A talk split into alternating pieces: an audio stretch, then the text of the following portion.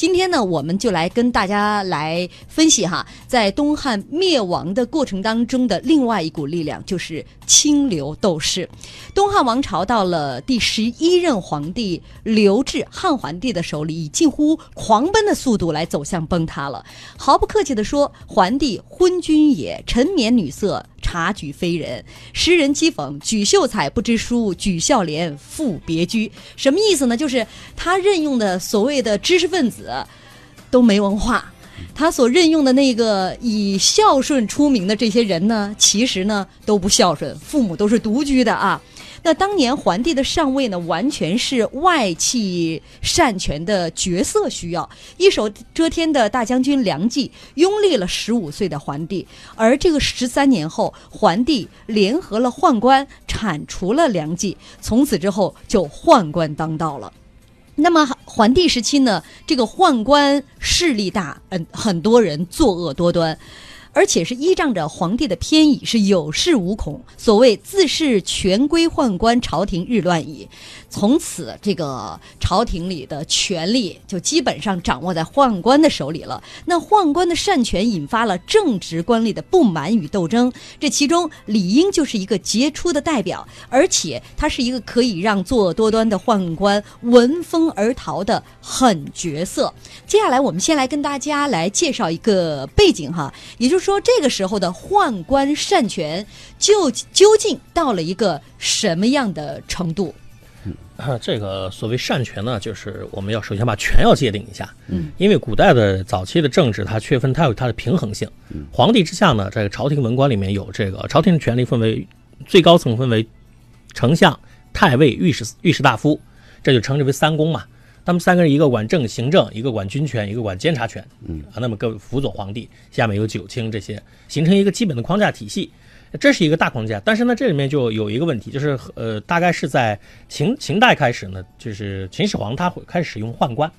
宦官最初的角色需要什么呢？是是因为好多知识分子呀，这个贵族知识分子，他不愿意做事务性的东西。所谓三公坐而论道，什么意思呢？丞相、太尉、御史大夫是陆虚的，嗯，帮助皇帝确定价值观的，或确定宏观政策的，嗯。那么具体的事情谁来做呢？需要任用一些人，就是所谓的官和吏嘛，吏是干事情的。那时候秦朝开始用宦官，这些宦官他们有个什么好？他们研究法律，嗯，那么这时候具体做事情还得这些，而且这些人精明强干。那么赵高为什么能够成事呢？就是他确实能干，嗯，这些人在皇帝身边，后来形成了皇帝他们形成拐杖依赖，就是起草个什么东西啊，传传个什么令啊，递个什么话呀，包括有时候一个眼色形成什么默契呀，饮食起居啊，全是靠这些人来。这些人地位小，但是因为在皇帝身边就权力大，有实权，有实权，这是我们所谓说的权。那么到东汉说擅权的时候，什么意思呢？就是太监、宦官们的权利，那时候不叫太监，叫宦官。宦官权力从内廷这些，我刚才说的小权的权利吧，它延伸到外廷去了，它开始进侵入到军权、行政权、人事任免权，甚至财权领域里去了。举个最简单的例子，就是说，你看那时候以前这个禁军啊，都是掌握在太尉手里的，嗯。在汉桓帝的时候，禁军掌握到了这个谁啊？宦官手里，武侯、单超他们那些人，这就出现咱们上昨天你们也讲到这个斗争。最后陈蕃他们，陈蕃和李和窦武想要起起兵造反的时候，宦官喊一嗓子，那些禁军全部跟着宦官走了。嗯，就他这个所谓擅权是原来不该归他爷权力拿到手里了，而当皇帝有不作为的时候，那他基本上就是内廷取代了外廷，外廷那些大臣们。处于无所作为、无可奈何的境地，这叫擅权。嗯，这个像那个呃，刚才导弹雄老师跟我们讲哈，其实权力的关键在于制衡。说宦官其实他并不是天生下来就像这士大夫公鸡一样，就是特别坏，身体残缺，所以精神就残缺，就是个纯粹的坏蛋，也不是这样。我们知道郑和下西洋。郑和也是宦官啊，说蔡伦发明纸张，东汉的宦官嘛，对他宦官也出了不少的这个呃这个英雄人物。那么这说明什么？但是就差一点啊，就权力一旦失去制衡，他一定会走上腐败，走上他的反面。嗯，那么。呃，这个外廷主持外边的国家大事，宦官替皇上呢做一些身边的事务哈，或者说传递，中间做这勾这个连接内廷和外廷的这个桥梁。本来呢，皇帝如果说完全放任给外廷，就是士大夫去做，士大夫有一个理想，就是说与皇帝共治天下。对，那么这个理想再往前走一步呢，是什么呢？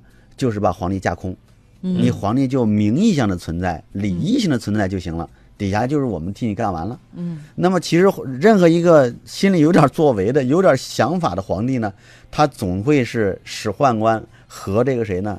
和这个百外官廷属于平衡。平衡一下。嗯那么这样的话呢，就是两种政治力量、两种这个权力就形成了互相的这么一种制衡。嗯皇上呢就有了这个这个权利，这个帝国运营起来呢也会形成一种平衡。嗯但是呢，这个现在呢，就是宦官一旦擅权，打破了这个平衡，士大夫这些人全部没有权利了，甚至说这个宦官掌握了这每个层小小权力都掌握到了，马上这个权力就变就会变质，嗯，就会变成一个加速这个王朝灭亡的力量。哎，那时候的地，包括地方啊，就比如说不光是朝廷里面，好多地方官，嗯，他是跟宦官是结成一党的。同时呢，这些地方宦官在地方上，他们的子弟，那时候宦官他其实是有家有家室的，他们的好多子弟在地方上本身就是地方官，哎。这样一来就是从朝堂到地方，嗯，盘根错节就很难动了。当然，这些宦官也是把皇帝是糊弄的特别舒坦。你包括后面的汉灵帝，竟然说，呃，这个张让是我爹，呃，什么赵忠是俺娘，对。就是把宦官当做自己的再生爹娘，依赖了，这就是可见他们在皇帝心中的一个位置。对对对，你看啊，真是有作为的皇帝，他就知道制衡嘛，他就是他用宦官而不被宦官所用，这是真正的一个英明的皇帝。可是呢，这个皇帝一旦昏庸了，他意识不到这个这个权力制衡的重要性，就全交给，包括后来交给魏忠贤也是这样，凡是全交给宦官的皇帝，一定是这个朝堂就会弄弄得乌乌气要害在什么呢？这皇帝权力怎么来的？嗯如果皇帝权力是，比如我自己打天下打来的，或者是我爹传给我，这没问题。皇帝灵帝的问题在于是宦官扶他上去的，对所以他自己都不算很正统。对他很他依赖这些人，嗯没有办法。哎，呃，当这个宦官擅权到一定程度之后呢，我们说今天的这这个一股力量就是这个清流斗士啊。呃，跟大家来先来介绍一下怎么来界定清流这个概念，大概他们都是一些什么样的人？我是觉得这样的，这个从东汉包括后来的明代你来看啊，这个所谓的清流啊，它有它这这个概念里包还包含了两个成分，第一个是文官集团，嗯，这个清流里面很少有武将。你像黄埔圭啊这些人，他们虽然自己说我们也甘愿跻身清流，但实际上不算。嗯啊，这个带兵官不算。这第一，他们是朝廷文官；第二，他们是很强的，就是士大夫这个知识分子体系，就是儒家儒生。呃，这里面呢，清流里面的核心呢，固然他们的领袖啊，像李英这样的，李英、陈蕃，包包括后那当时这个什么望门头子司张俭啊，类似这样的，他们虽然是在朝廷为官，在地方为官，但他们呢是领袖人物。他呢在地方上有一帮门徒，要有一帮这个这个学学者呀，这个学生啊，这些人。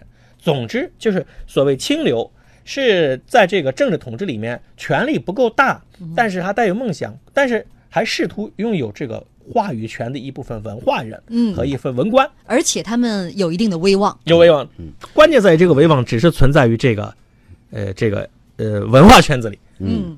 他这个狭义的清流啊，到后来就是言官，对啊对对对对啊，御史大夫啊，然后有言封文奏事之权，对，就是我听说你你是有事儿，我就能说你，对。哎，这是就是靠话语话语权来实现自己权利的啊，什么这个几几世中啊，什么御史大夫啊，这种这侦察御史啊，这是狭义的。广义来说，我定义为叫原则主义者。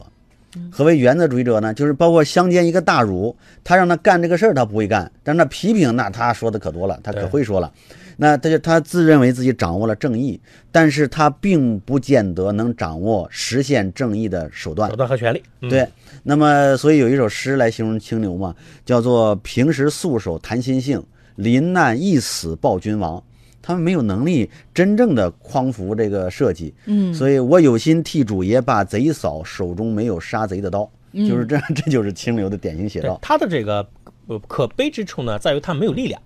是，但他的可贵之处就在于我没有力量，我也要做。嗯它代表了这儒家哪部分倾向呢？就是知其不可为而为之，哎是是，它是代表这个。就是这样的一股力量，呃，迎难而上，嗯一边挑战外戚集团，一边又挑战这个宦官集团，注定是一场非常艰难的斗争。